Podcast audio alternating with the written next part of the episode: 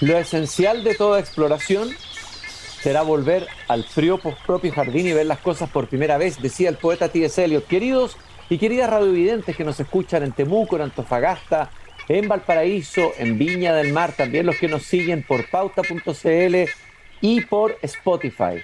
Los saludo afectuosamente mientras abro la verja de madera de mi jardín. Cada cierto tiempo no soy tan adicto a las series, pero trato de buscar con pinzas para que no me quiten tiempo para la lectura, que cada vez más escaso en estos días vertiginosos de la vida vertiginosa que llevamos. Selecciono mis series. Y si tuviera que seleccionar una serie por anticipada, sin conocerla, pero sabiendo cuál es la mano del director de esa serie, escogería esta. Una serie que se estrena en Amazon Prime este viernes, Noticia de un secuestro. La escogería por dos razones. Primero, porque está basada en un libro notable del gran Gabriel García Márquez y que tiene que ver con justamente una serie de secuestros que ocurrieron en Colombia en la terrible década del 90, terrible para los colombianos, eh, crónica de una muerte anunciada. Eh, o historia de un secuestro en realidad es, el libro, pero mm. tiene, se me coló ahí la crónica de una muerte anunciada, habría que haber dicho crónica, crónica de un secuestro, crónica de un secuestro no anunciado. Y por otro lado, la mano del que dirige la película es la mano de alguien que nos ha acostumbrado, mal acostumbrado a muy buenas películas, a muy buenas historias, películas muy honestas. Me refiero al director de cine Andrés Wood, quien no recuerda, por lo menos yo recuerdo muy bien historias de fútbol, también La fiebre del loco, notabilísima, Machuca, para qué decir, Violeta se fue a los cielos, eh, etcétera, Araña, en fin, una trayectoria sólida y que ahora Además, este trabajo para llegar a esta serie se hizo en Colombia mismo, un trabajo colaborativo, en los guiones, en las historias, conocer ese mundo, en fin, es una historia larga, quedaría para un pequeño documental tal vez que tendría que hacer Andrés Wood sobre el rodaje de esta propia serie. Andrés, qué gusto saludarte esta tarde aquí en el jardín. Un gusto, gusto es mío, Cristian. Muchas gracias por la invitación y por tan buena introducción, que ya sigue hablando tú nomás. Ah, no, no, no, no, me den la palabra porque no me den la palabra porque soy una, una especie de, como, digamos, eh, puedo devorarme todo el discurso y el programa sería un desastre. Los auditores quieren escucharte a ti. Yo te estoy escuchando feliz. Andrés, lo primero que quiero preguntarte es, tú llegaste a esta idea de la serie porque a ti se te ocurrió a partir de una lectura, porque alguien te llamó, porque te llamó Amazon Prime. ¿Cómo es la historia de eh, Noticia de un secuestro que se estrena este viernes en Amazon Prime? A ver, la historia es de un poquito de amistad, ¿eh? Bueno, puede sonar terrible, pero un poco es así este mundo. Pasa lo siguiente, que, que, yo tenía una relación de amistad y sobre todo de confianza creativa con Rodrigo García. Rodrigo García, el hijo, eh, el hijo mayor de García Márquez. Eh, que es un cineasta, un gran cineasta que tiene. Muy buen cineasta, muy buen cineasta. Muy buen, sí, es muy. Además, es un, filósofo que, eh, que después derivó a la, dirección de fotografía y terminó dirigiendo. Eh, y él tiene una película que a mí me fascinó que se llama Las cosas que sé de ti con solo mirarte, que son cuatro historias.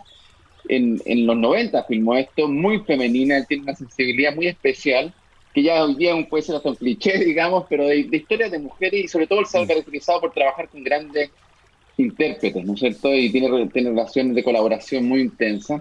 Y además ha hecho una carrera en, en, la televisión, eh, grabando capítulos de Los Sopranos, grabando capítulos de eh, Six Feet Under, de, hizo entera la, la, esta del, del, psicoanálisis, ¿cómo se llama? Eh, ah, se me olvidó. eh, in Therapy, algo así se me llamaba, ¿se acuerdan?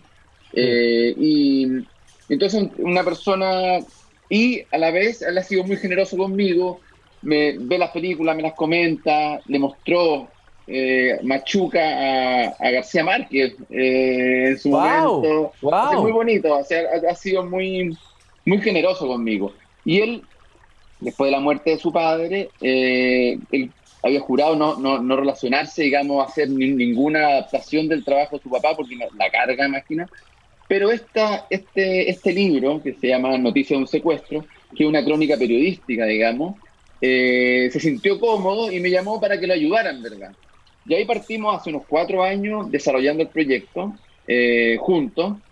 Eh, y ahí finalmente los roles que quedaron, porque él se metió en otras cosas, qué sé yo, donde yo coescribí la serie y la dirigí y coproduce porque metí a, mi, a la productora que, que, tengo con mi hermana, hicimos finalmente un, trabajo de chilenos con colombianos y él quiso hacerla en este minuto porque justamente porque dijo que este era un proyecto que él lo quería hacer en castellano, quería hacerlo en Latinoamérica, particularmente Colombia, con casting colombiano, y las plataformas permiten eso. Y ahí eh, Amazon Prime Video se interesó, digamos, en el proyecto y lo apoyó. entonces, en el fondo es, él quiere hacer el proyecto, me invita a ayudarlo y, después se mete a Amazon, digamos. Ese, ese, es el orden. Independiente de eso, ahora yo estoy hablando mucho, pero independiente de eso, eh, yo había leído el libro recién salido, te diría, eh, y me pareció siempre muy cinematográfico. Ah, yo eh, cuando lo leía, llevaba dos o tres años metido en el cine recién, y siempre me pareció muy interesante. Y, lo, y, y, es divertido los recuerdos. Tú que lees tanto, debes tener una. Porque yo, para que veas, yo relacionó, relacioné ese libro con un libro de Oriana Falachi que mm. entrevistaba a un Brigada Roja, que no tiene nada que ver. Sí, sí, sí, ah, eh, y, y, de alguna manera el encierro, algo me dio una perspectiva como visual y siempre se me quedó. Como hoy debería ser interesante adaptarlo, pero ya, más de 20 años después, realmente lo releo y veo otro, veo, el, recuerdo era muy, muy distante a lo que yo me, que lo que era realmente el libro. Entonces, para los grandes lectores ser una complicación, eso hay que releer mucho. Eh, bueno, eh, Nabokov decía que la, única, la única vez que leíamos de verdad era cuando releíamos. Es una mala noticia porque tenemos poco tiempo para leer. Imagínate, para releer, porque decía que cuando uno relee, decía Nabokov, uno acaricia los detalles, decía eh, Nabokov. Eh, oye, Andrés... Eso, déjame paréntesis ahí, es súper interesante eso porque en, el proceso de escritura, generalmente yo intento como liberarme de, de las investigaciones y de las fuentes y, que de alguna manera quede lo que quede. Y en este caso, muchas dudas que teníamos en la escritura, porque trabajamos con eh, guionistas colombianos también, íbamos a la, fuente y eso implicó leerse el libro muchas veces y es absolutamente lo que dices tú. Uno lo empieza a disfrutar de otra manera. ¿ah? Un libro que es periodístico, ¿ah? eh, mm. pero realmente uno empieza a, entender la pluma, a entender el subtexto, a entender, es realmente alucinante eh, poder eh, profundizar sobre cierto, sobre un texto que, insisto, parece más periodístico que, literario y es maravilloso. Bueno, esa es la maravilla de García Márquez, que partió como periodista, terminó como narrador, pero cuando era periodista, él partió como periodista muy joven, era muy pobre, fue contratado en un diario en Cartagena de India y hacía crónicas policiales, pero la gente se peleaba a los diarios, empezó a aumentar, porque las historias estaban tan bien contadas, los crímenes, que, tuvo un éxito resonante. Y lo que te quería preguntar a ti, Andrés, que tú también eres un contador de historia, eres un narrador visual. Te leí por ahí en una entrevista, creo que fue en el weekend, en la entrevista que salió hace poco, que hay, que, que tú escoges historias que, que, tienen una reverberación interior en ti, o sea, historias que te hacen sentido. ¿Por qué esta historia ¿Qué reverberación tuvo esta historia? ¿Qué sentido hizo que decidieras llevar adelante este proyecto? Sí, eh, bueno, lo, que que yo, para mi gusto, cuando uno, por eso me cuesta tanto meterme en una historia, porque de alguna manera hay que lograr personalizarla. Eh, de alguna manera uno tiene que estar en eso. Entonces, y ahí hay una gran discusión, ¿no es cierto? En, en mucha gente dice, oye, cuenta lo que realmente sabes versus cuenta lo que sea, pero donde tú estés metido también, ¿no es cierto? Entonces, mm. uno podría decir, oye, Coppola, ¿por qué se mete si Coppola finalmente, aunque era descendiente italiano, pero no tenía nada que ver con la mafia, no tenía nada que ver, pero finalmente logra meterse de cierta manera, a diferencia de Scorsese, que de alguna manera conoce a esos personajes, que son los que rodearon su infancia, ¿no es cierto? Que otro tipo de, otro mm. tipo de mundo italiano también. Entonces, yo más que inconscientemente trato de apropiarme. Y acá me costó, sinceramente. Eh, obviamente, me, el, partió esto por, por la gana de trabajar con Rodrigo García, después por, la, por, García Márquez, después por, por el hecho de esta conexión interna que yo me he imaginado que este libro podía ser adaptable al, audiovisual. Pero realmente la conexión fue una conexión un poquito más lateral, que tiene que ver con, con este libro que es finalmente un punto de vista a las víctimas. Eh, que, que hace que, que hace que todo este, esta como admiración por los capos, eh, por los capos eh, del narcotráfico, su excentridad, excentridad y todo eso, de alguna manera eh, quede totalmente fuera de esta historia. Está presente porque ellos le están declarando la guerra al Estado, pero esa historia personal, digamos, la historia de estas víctimas, con todas sus eh, grandezas y miserias, porque también es lo lindo del libro también, con sus contradicciones, y nosotros eh, eh, ampliamos esas contradicciones, y relatando que también agregamos el mundo de los sicarios, pero no los mundos de los sicarios mayores, sino los sicarios de tercer, cuarto grado, digamos, los que se relacionan con estas, con personas, sentí que tenía mucho que ver con, con nuestra cultura, con Chile, con lo que nos pasa ahora, con las razones de esto tienen que ver con nuestras diferencias sociales, eh, el sistema de clase, eh, y de alguna manera lo sentí muy cercano a nuestra cultura, lo que estábamos contando. Y no, y no es un arreglo, sino que realmente fue así.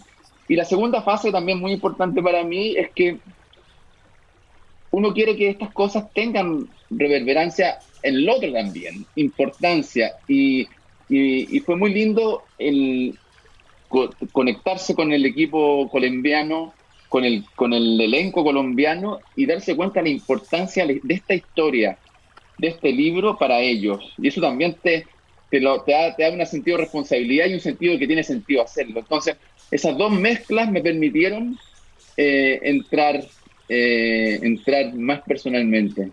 ¿Sabes lo que me impresionó cuando supe que la serie se estrenaba ahora, eh, Andrés? Me impresionó porque estuve entrevistando, he entrevistado ya a dos personas expertas en el tema seguridad, narcotráfico en Chile y Latinoamérica. Y yo le preguntaba a una, a ver, ¿cuán lejos estamos cerca de, en términos del narcotráfico, que ya ha entrado en Chile, con carteles que están operando en Antofagasta, en otros lugares, de, eh, llegar a eso? Entonces me dice, mira, eh, hay una fase que es muy importante, que es cuando el narcotráfico empieza a secuestrar a los políticos y mm. empieza a poner en jaque el poder político y empieza a mandar un mensaje muy claro no hemos llegado a eso, pero no creamos que no podría suceder. Eh, y me citó el mm. ejemplo Colombia y me contó la historia. Y mm. al día siguiente supe que eh, eh, este viernes se estrenaba tu serie. Entonces, sería bueno recordar, tú podrías contar así brevemente, qué pasó el, bueno, el día en que comienza tu historia del mm. secuestro de una mujer que se llama Maruja Pachón. Pachón, por parte de la mafia de Pablo Escobar o los famosos extraditables. ¿Qué ocurría en Colombia en ese momento? A ver, el contexto de la historia, de donde arranca, luego la narración que tú vas a hacer en la serie. Sí, es interesante, ¿eh? porque bueno, uno puede irse más atrás. Colombia igual ha sido siempre un, polvorín en muchos sentidos, pese que después podemos hablar de la idiosincrasia colombiana, que es maravillosa ¿eh? en todo sentido, tenemos mucho que aprender de ello, pero, pero, pero en el fondo la década de los 80 eh, fue como el inicio, ¿no es cierto?, de, este negocio del narcotráfico, donde, donde se tomaba como un negocio finalmente. Si finalmente los socios de Pablo Escobar al principio eran eh, empresarios, de alguna manera había un transporte. Bueno, y esto, este señor va agarrando poder, poder, intenta meterse al poder político, eh, y el poder político lo rechaza a medias, porque él fue elegido incluso diputado. Eh, y lo rechaza a media, y ese rechazo a media lo toma como una gran afrenta y le declara la guerra al Estado, de una. ¿ah? Y esa guerra al Estado implica una serie de atentados locos, locos, participan, bueno, el M-19 toma, toma el, el, Congreso, que es una cosa, pero apoyados por ellos, eh, una crisis tremenda, y después empiezan una serie de atentados donde matan muchos candidatos presidenciales, y esta historia está muy tocada por una generación de políticos jóvenes que son, diría, de una centro derecha, eh, que para nosotros sería quizá un evópoli así hoy día.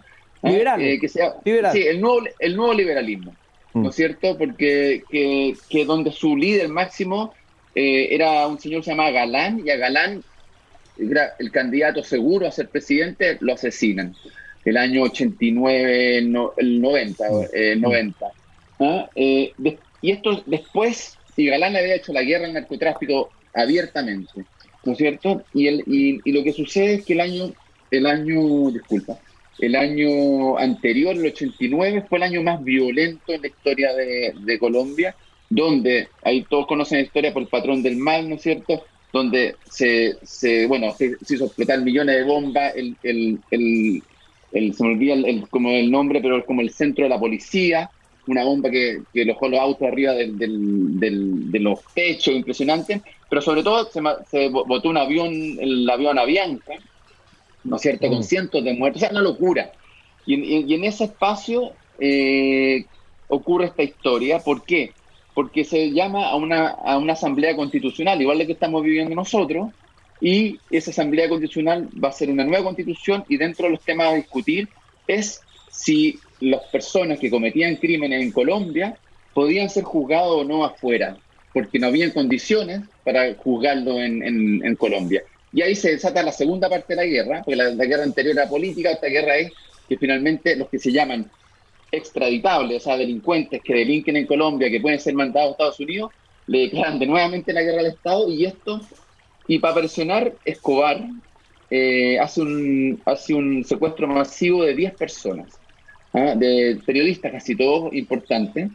Eh, y esta es la historia de esos secuestros masivos, donde obviamente tenemos, no, no, no, no nos encargamos de, los, de todos, pero de la historia de, de algunos, donde Maruja Pachón es una de las protagonistas. Y, y, es, bueno, y eso es, lo, la historia, esa es la historia política entre paréntesis, dentro de la investigación la, de la época alucinante como el poder es una, cosa angustiante. A los jueces o fallaban a favor de los extraditables, llámese narcotraficantes, extraditables lo mismo, ¿no? Eh, o los mataban mm. directamente, o sea, no, no había alternativa. Entonces, y este es interesante porque este, este esta nueva savia eh, política intenta hacerle la guerra y, en y, y ahora se ve en este dilema de tener que negociar con el enemigo por estas personas. Entonces la, serie en ese sentido se mueve en lo político y en el mundo interno.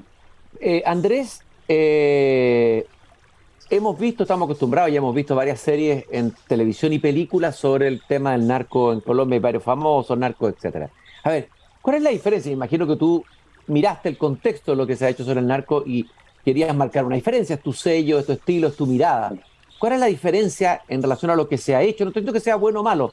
¿Cuál es la diferencia? ¿Cuál es el sello que tú le imprimiste a esta serie o quisiste imprimirle a esta serie? Bueno, lo, principal es lo que te contaba, o sea, dos cosas. Hay que pensar que no quiero hacer spoiler, y, pero más o menos lo hago, ¿no es cierto? Pero, finalmente acá hay familiares y algunas y sobrevivientes de esta experiencia. Eh, y es muy fuerte trabajar con ellos, ¿no es cierto? En, términos de que hay un.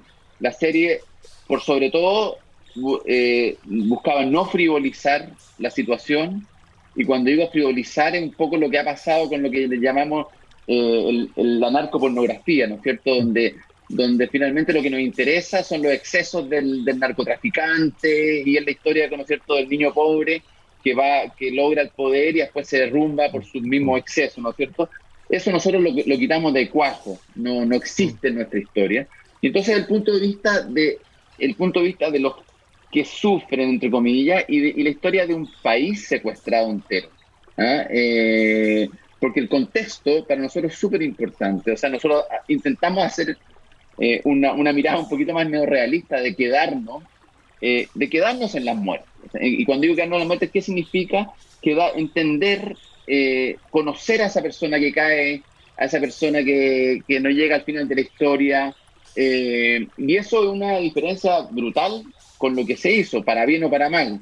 Entonces, te diría que, respetando el libro profundamente, que es la mirada de las víctimas, lo que hicimos es darle un, quizá un contexto mayor e incorporar eh, al mundo de, los sicarios de bajo rango con su anhelo, con sus sueños y con su locura también.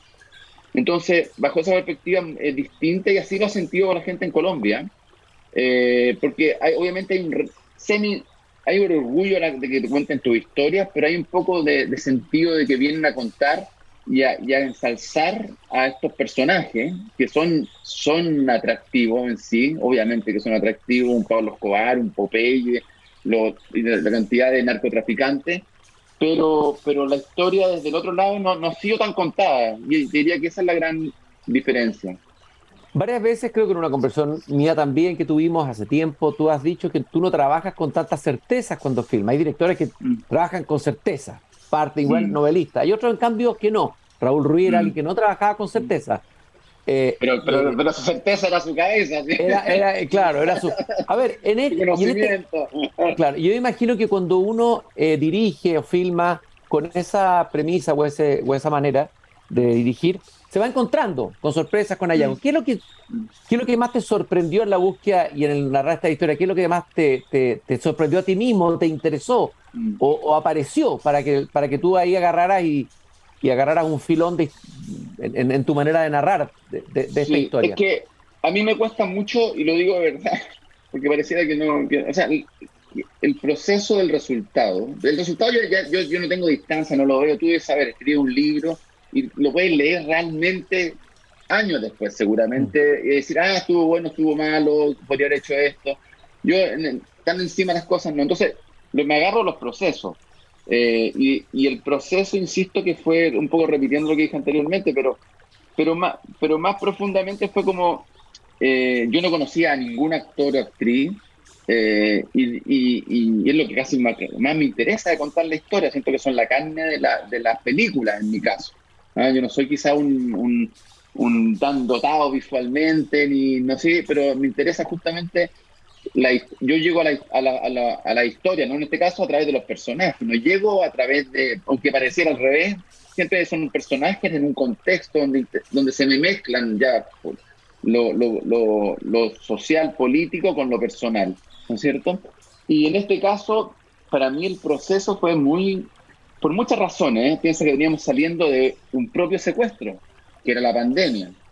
¿ah? Eh, el trabajar nuevamente era una sensación de, revalorización, de, oye, qué suerte tenemos de estar en este oficio contando historia, en este proceso colectivo. Eh, y creo que todo, todo el equipo estuvo muy así. Segundo, llevar como una, una metodología que es justamente de la incerteza, de enfrentarse en el set, o sea, yo ensayo, yo escribo, yo, yo me preparo, pero, pero en el set uno dice ya, pero ¿en qué está Maruja realmente? ¿No es cierto? Obviamente nos preguntamos eso antes, pero, pero cuando está ahí con todos los elementos es distinto y que, y que todos los, la gente, particularmente los actores y actrices, entraran en ese, juego, digamos, y lo disfrutaran y lo celebraran y, y, y de alguna manera fuéramos capaces de construir colectivamente esos espacios que son más allá de la escritura y la preparación, también fue como un, un, regalo. Me dejó muy motivado, porque a veces pienso que las conexiones más íntimas tienen que ver con el lenguaje, cómo se habla, cómo se dice. Y, y yo, pese a que uno habla del mundo latinoamericano, tenía mis dudas realmente eh, qué nexos profundos teníamos. A mí me pasaba, yo vivía en Estados Unidos y había algo cultural que tenía que ver con el habla, con no sé qué, que, que había un límite en, en, la profundidad donde yo podía llegar. Y, y, acá me pasó que dije, oye, tenemos muchas cosas en comunes, profundamente en comunes, podemos hablar de sentimientos profundamente, estoy diciendo una obviedad, ¿no es cierto? Uno lee los clásicos o las películas, mm. cruzan todo eso, pero, pero me pasó a mí eso, que, que finalmente el proceso fue muy, para mí, un gran regalo por las circunstancias, por trabajar en otro país y, y por acercarme a otra cultura más encima donde sí hay ciertas diferencias en un país tan, tan, eh, tan exigido como le estamos nosotros exigiendo a nuestro país, a un país que vive en crisis, efectivamente, igual que toda Latinoamérica, pero que tiene un sentido del presente mucho mayor, versus nosotros que tenemos un sentido de los deberes y derechos, digamos, como tan latente últimamente, ¿no es cierto? Estamos como cobrando o que nos cobren versus una sociedad que, es violenta, que tiene muchas cosas muy potentes, pero, pero que tiene un sentido del presente que nosotros deberíamos aprender. Oye, Andrés, tú dirigiste una serie que vimos acá en Chile, Ecos del Desierto, sobre la caravana de la muerte. Mm. A ver, eh, eh, en el, hablemos del género serie para un director de cine que está acostumbrado a un formato más grande, como a un novelista sería no sé, hacer un folletín por entrega, como lo hacían antes por mm. lo más Dostoyevsky. Claro. Sus novelas eran, folle, era, eran series. Los hermanos Karamazov lo hizo el periódico. A ver, ¿qué aprendiste de una serie a otra y cuán distinto fue este trabajo? ¿Qué, ¿Cuál es el salto desde esos ecos del desierto a esta serie? eh, en, términos del trabajo con el género. Sí, yo, eh, y lo digo quizás con vergüenza, no soy un gran conocedor de los formatos, o sea, no soy un gran consumidor de series. ¿ah? Eh, me cuestan, me leo, veo un capítulo, dos, ya, y ya quiero ver la película, quiero que me... Ah, y, hay, y hay cosas maravillosas, y las que me gustan, tiene que ver como que destruyen, destruyen las normas, las normas estructurales un poco. Eh, llámese, a mí me fascina, por ejemplo, Mad Men, que tampoco la he visto entera, pero, pero cada capítulo es un individuo en sí mismo, eh, uno te sorprende porque no está siguiendo las reglas, el personaje no necesariamente eh, tiene un objetivo, eh, se queda pegado en una situación y, y de alguna manera quizás ese, ese es mi modelo. Y, y, lo hicimos en Ecos bastante así. Eh, tiene Ecos tiene un formato raro. Es un formato que cada capítulo. Eh, eh, no, no, Obviamente hay una historia que funciona de uno, del 1 al 4, pero, pero hay cada capítulo estructuralmente se maneja en forma distinta. Y acá, pese que estaba la estructura del libro y tratamos de seguirla porque el libro es interesante, ¿no es cierto? Cada capítulo, los pares o los impares, uno es del mundo exterior y otro del mundo del encierro.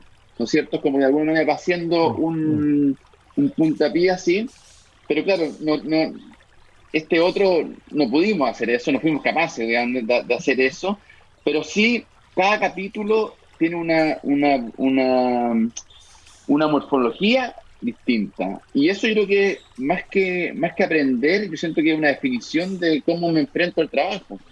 ¿ah? Y, tiene que ver como un poco, yo, yo lo planteo así, que cuando me planteo en la escritura, me planteo un poquito como una cosa un poco jazzística, ¿ah? eh, de, ir encontrándole, de ir encontrándole, de ir encontrándole, ¿qué le falta? Eh, lo veo muy musical eh, y, y, esta serie, pese a que obviamente es una serie basada en un libro que tiene cierto inicio y fin, etcétera, etcétera, cada capítulo es muy distinto y, y eso a mí por lo menos me gusta. Me gusta como y no sé qué he aprendido, he aprendido, la verdad que muchas veces pienso que he perdido, sinceramente te digo. Eh, a veces pienso que ganas de tener esa frescura, que ganas de tener, de, saber entre comillas menos, que ganas de ser más ingenuo eh, para poder crear más libremente. Y eso, eso esa es mi pelea. Oye, eh, André, eh, a ver, en los últimos minutos que nos quedan, los personajes dijiste tú que eran muy importantes para ti. Desde ahí construye. Me imagino, por lo tanto, los actores y actrices son tremendamente importantes. Eh, me gustaría que nos hablaras un poco del elenco, quiénes son los actores y actrices, qué descubriste ahí. Háblame un poco de eso. Sí, bueno, primero hay que pensar lo siguiente, o sea, yo, yo no tenía ningún conocimiento de, de, porque cuando uno ve las series que se hacen en Colombia, no sé, no tenía ninguna idea del, universo de, de, actores y actrices. Eh, y, estaba muy apegado a mi mundo, que son la gente que te confianza. Es como, no sé, ir a jugar a la pelota con otro equipo, cambiarse de equipo, debe ser difícil. Y, y me pasó que el casting lo hicimos por Zoom. La gente se grabó en su espacio, plena pandemia todo esto, ¿no? Por Zoom. Eh, y esto había unido a fotos. Y las fotos tienen otro, otro sentido cultural, son fotos de gente arreglada, que no tiene nada que ver con el, proyecto, te fijas, ¿no? Gente muy para la televisión, para que se venden de otra manera, ¿no es cierto? Entonces yo estaba muy atemorizado realmente de cómo podía trabajar. Y en la medida que fuimos haciendo este casting, que era por Zoom, que era en el fondo de un proceso bastante largo, primero el castinero hace una cosa universo, uno elige, se hace un segundo llamado, se conversa con la persona, se hace un tercer llamado y, y ahí se define, digamos, con la plataforma, con Rodrigo García, con mi hermana María Elena. Y, y realmente eh, me alucinó y quizás una de las fortalezas de la serie es que hay un hay un universo de actores y actrices en Colombia tremendo, eh, inmenso, y lo digo en qué sentido, que los protagónicos maravillosos, y eso está claro, ¿no es cierto? Está Juan Pablo Raba, que es una persona con mucha experiencia, eh, está Cristina Umaña, está Mayita ahí, eh, son, claro, está eh, Julio Restrepa, son, ya, perfecto, pero todas las personas, los pequeños, los que tienen una frase los que van un día a la grabación, los que tienen que subirse a una, a una, a una, con personas que han trabajado dos meses en el personaje, para gusto están a un nivel muy, muy alto y me dejó muy contento. Que el, el cine que me interesa a mí, o sea, un poco quedarme en el contexto, quedarme en la persona secundaria, quedarme en, lo que estamos viendo más allá de la historia que estamos contando. Y en ese sentido te digo que, que quedé muy, muy, muy gratamente impresionado del, del nivel total del casting. Bueno, yo después de escuchar y de escucharte en esta conversación he quedado con unas ganas tremendas de ver esta serie. Además, son seis capítulos, no son una serie, esa serie interminable, como tú decías. Claro. Eh, la, va, la, vamos a ver de todas maneras, te la vamos a comentar después. Invitamos a todos los radiovidentes, yo les digo así a los radioescuchas, porque al escuchar no nos ven. Eh, le, le, los invito a seguir esta serie que comienza este viernes en Amazon Prime. Noticia de un secuestro eh, que tiene como base el libro Historia de un secuestro de Gabriel García Márquez, dirigido por Andrés Wood. Andrés, Muchas gracias por darte este tiempo en medio de tu exigente agenda de trabajo no, para conversar no, conmigo sobre este interesantísimo proyecto en, eh, desde el jardín. Un placer y muchas gracias por la invitación y nada, muchas gracias por, por ayudarme a, a, a, a, dar cuenta de la serie existe. Así que muchas, muchas gracias.